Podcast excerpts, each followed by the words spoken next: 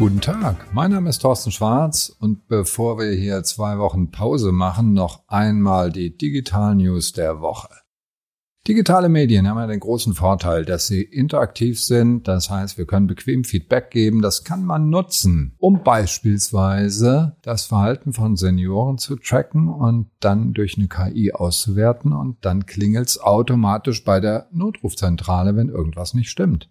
Kundenbeschwerden können erfasst werden und live an die Vertriebsmitarbeiter weitergegeben werden oder Feedback in Form von Empfehlungen. Auf Instagram zum Beispiel wird's Influencern bald leichter gemacht und Apple ist auch auf den Trichter gekommen und wird Orte empfehlen. Und zum Schluss eine Meldung aus dem Fernsehen. Ja, ja, ganz oldschool aus Mexiko etwas.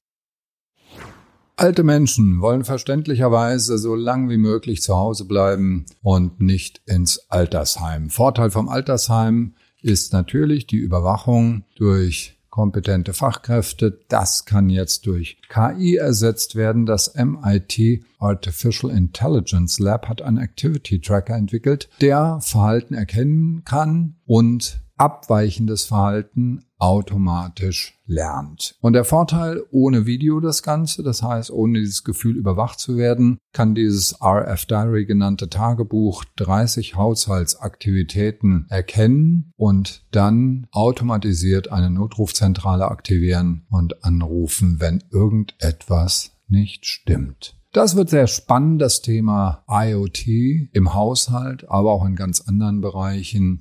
Rückmeldung durch Produkte wird für jedes Unternehmen spannend, sich zu überlegen, ob es da Use Cases im eigenen Bereich gibt.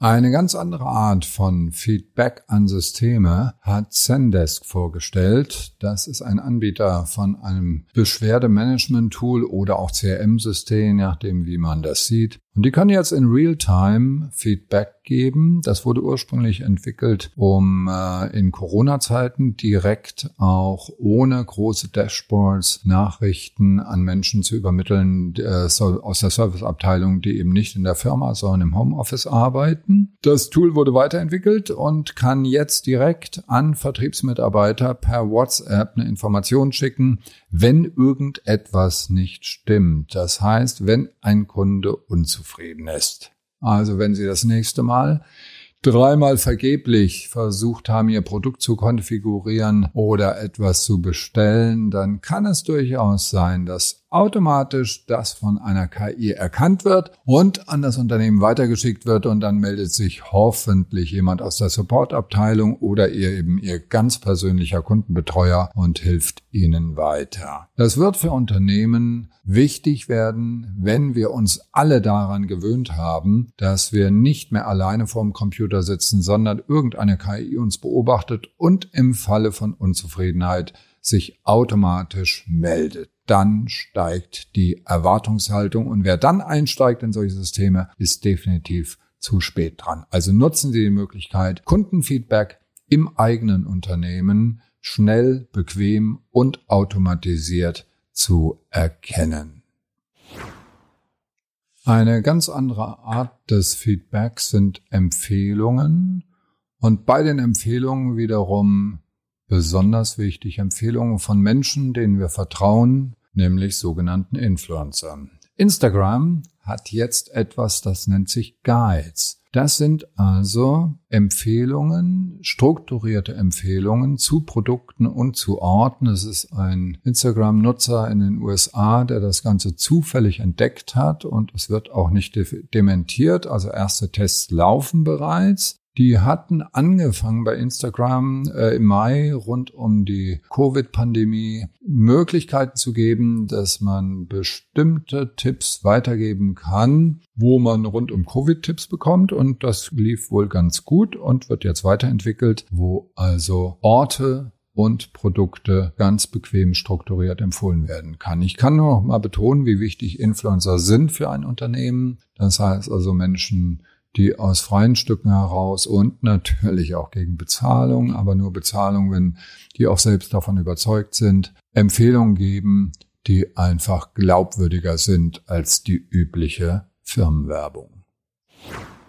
Und noch jemand hat entdeckt, wie wichtig Empfehlungen sind, nämlich Apple. Die sind ja immer ein bisschen hinterher bei diesen kundenorientierten Applikationen, aber es gibt eine Bewertungsdatenbank, beziehungsweise es wird jetzt eine aufgebaut. Bisher hat Apple mit seinem Kartendienst ja immer mit Yelp und TripAdvisor und Foursquare zusammengearbeitet und von dort die Bewertung übernommen. Das wollen die jetzt selbst machen im neuen iOS 14 gibt es also die Möglichkeit, Fotos hochzuladen. Es gibt noch keine Rezensionen über Orte, aber man kann zumindest den Tipp weitergeben. Das Ganze wird in den USA getestet. Im Dezember kommt es in Großbritannien und Irland. In Deutschland gibt es leider noch keinen Termin, wird aber spannend werden. Google ist halt schon sehr viel weiter. Die wissen ja ganz genau, zu welchen Zeiten, an welchen Orten die Menschen waren und wird immer ein bisschen die Nase vorn haben, aber es ist schön, dass Apple auch drauf kommt.